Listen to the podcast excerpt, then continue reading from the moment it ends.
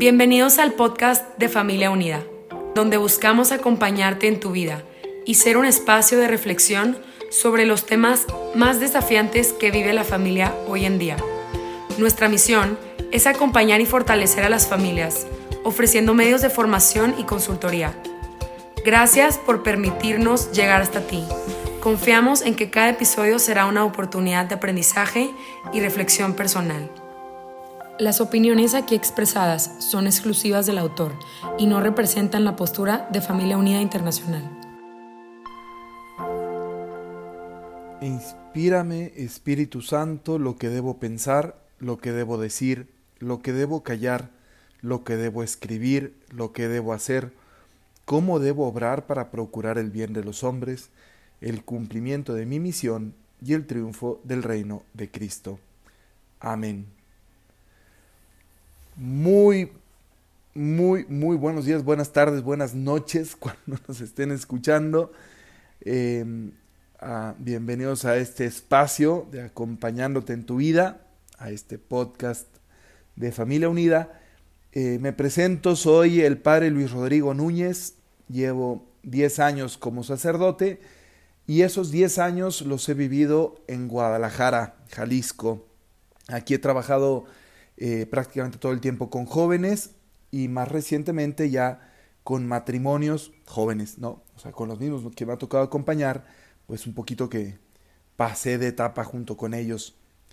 Eh, la intención en este episodio, eh, en este podcast, es hablar del tema de las heridas. Van a ser cuatro episodios muy, muy breves, de unos 10, 12 minutos.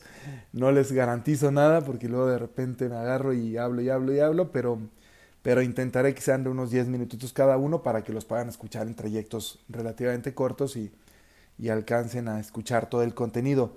Vamos a hablar del tema de las heridas. ¿no? Lo primero que, que quisiera hacer es explicar un poquito ciertos prejuicios que pueden existir en torno a este concepto de las heridas, las heridas espirituales.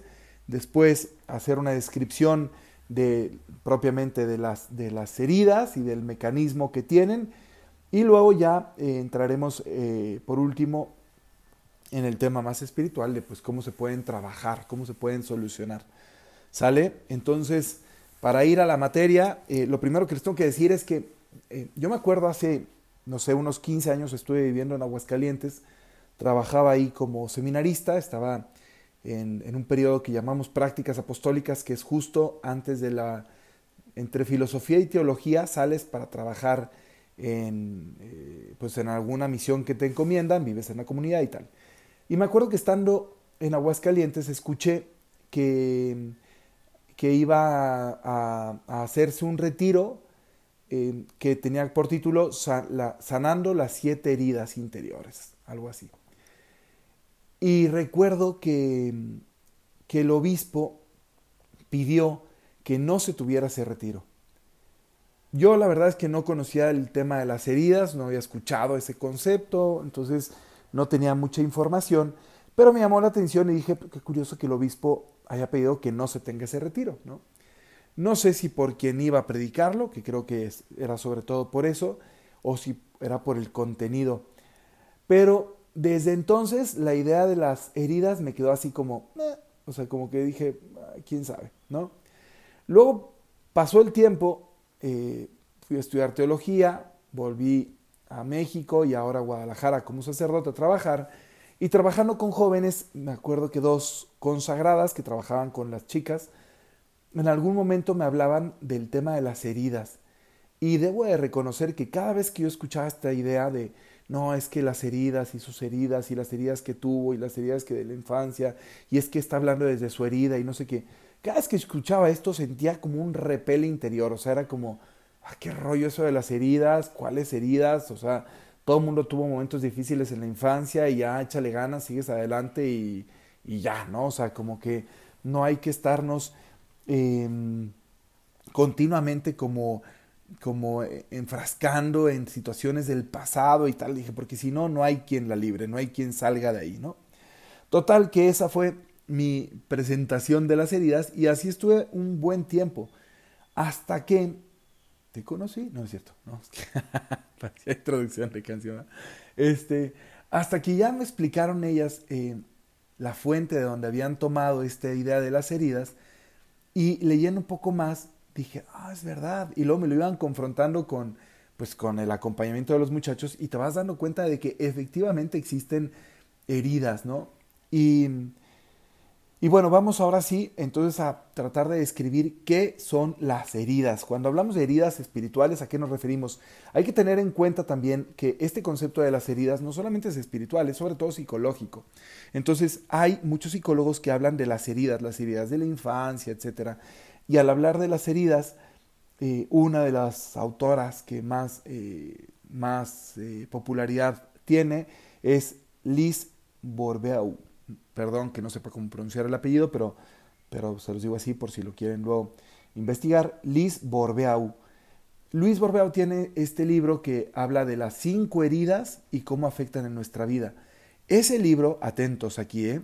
ese libro tiene como ventaja la descripción de la herida y la máscara, porque ella dice que frente a cada, herida hacemos una máscara como para cubrirnos de la herida, para protegernos, ¿no? Eh, entonces va a ser una descripción de cinco. Nada más que no me gustó a mí en lo personal la idea con la que comienza de que de la, de la reencarnación. Ella dice que las almas están allá en una especie como de limbo, ¿verdad? Y que escogen un cuerpo en el cual nacer para que a través de los acontecimientos de su vida vayan sanando las heridas de una vida pasada y una vez que concluyen con esta vida vuelven otra vez a ese limbo y siguen ahí como esperando y luego reencarnan en otro cuerpo y entonces ahí van sanando más heridas. Eso es incompatible con la visión judeocristiana, con la visión cristiana, con la visión que tenemos nosotros. O sea, eh, el cristianismo no cree en una reencarnación. O sea, el alma es una única que tiene su experiencia de amor, su deseo de amor. Dios la ha creado por amor a cada una de manera individual e irrepetible, que tiene un desarrollo en su vida, que es una oportunidad para experimentar el amor de Dios y corresponder al amor de Dios, y que al final tendrá su juicio y su opción definitiva de amor en el, en el gozo del Señor del cielo, ¿verdad? O en el rechazo del amor de Dios para siempre, que es el el infierno. Entonces, esta es la visión cristiana. Lo de la reencarnación no entra en esta visión. Así que esa parte no. Pero la idea de una herida y una máscara es útil, ¿ok? Ahí sí me voy a ir un poco a lo San Pablo de, este, quédate con lo bueno, ¿verdad? Y rechaza lo malo, pues bueno, es, es así. Esta autora en su libro menciona cinco heridas.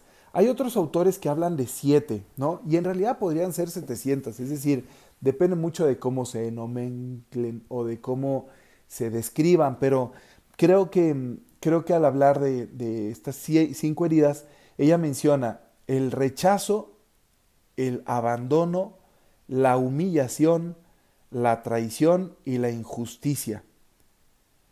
Y cada una de estas genera una máscara, ¿no? La herida, la dinámica de la herida es un acontecimiento de nuestra infancia o de nuestra juventud o de nuestra vida en general, que no tiene que ser necesariamente súper traumante, puede ser muy traumante, obviamente, ¿no? Un accidente, algún abuso, alguna situación pues, pues fuerte, pero también a veces son situaciones muy cotidianas, muy ordinarias y muy pequeñas. Y esas situaciones generan, por el momento en el que se vivió, por la persona que no la, no la provocó, generan en nosotros una huella, una marca, o sea, nos dejan, nos golpean y nos dejan algo afectado, ¿ok? Y eso afectado repercute en nuestra forma de vivir. Cuando tú tienes una parte del cuerpo lesionada, se nota. Acaba de ser hace poco el Super Bowl de Chiefs contra, contra Eagles de Filadelfia y el coreback, el que lanza la bola de los Chiefs, tenía un tobillo lesionado, tenía una herida en el tobillo y se notaba cuando corría, cojeaba, cuando de repente terminaba una jugada hacía una mueca de dolor y eso le afectaba y la pregunta de todo el mundo era podrá o no podrá con esa herida dar un buen partido. Y vimos al final, spoiler alert, que sí lo dio y ganó, ¿verdad? El Super Bowl. Entonces, una herida condiciona, pero no, eh, pero no, de, no, no, destina, o sea, no te determina últimamente, ¿no? Pero sí condiciona. A veces tenemos heridas en nuestra vida que condicionan nuestro actuar en ciertas, eh, en ciertas áreas o en ciertas relaciones. Eh, de pronto hay personas que, no sé, si alguien salió a la playa y se, se quemó la espalda con el sol y tiene una camisa y tú no sabes y llegas y le das una palmadita en la espalda, la persona va y reacciona como si le hubieras hecho una herida terrible, o si hubieras querido lastimar, incluso puede ser que se enoje contigo y te diga, ¡ay! ¿no? Y tú te, pues, pues te sorprendes porque tu intención no era lastimarlo, pero tú no sabías que tenía la espalda herida por el sol, ¿no? Eh, en nuestra vida hay ocasiones en las que de pronto sobre reaccionamos, reaccionamos demasiado violentamente o demasiado o, nos escapamos, huimos o nos sentimos muy mal o nos hundimos o buscamos compensaciones exageradas. O sea, cuando hay una desproporción en la reacción, normalmente es porque hay una herida que se tocó. Identificar esas heridas es importantísimo y ayuda un montón a saber cómo solucionar las cosas. Eh, así que bueno, Prometí que eran 10 minutos, aquí lo voy a parar y en el siguiente hablamos de cómo identificar esas heridas, ¿verdad? De cuáles son y, luego en el tercero hablaremos ya de, un poco más del desarrollo de estas heridas y en el cuarto de cómo trabajarlas. ¿Ok? Hasta ahora les agradezco mucho que hayan escuchado. Eh, espero que escuchen el siguiente episodio. Eh, habrá continuidad de esto que Dios les bendiga mucho, pórtense muy bien. Bye bye.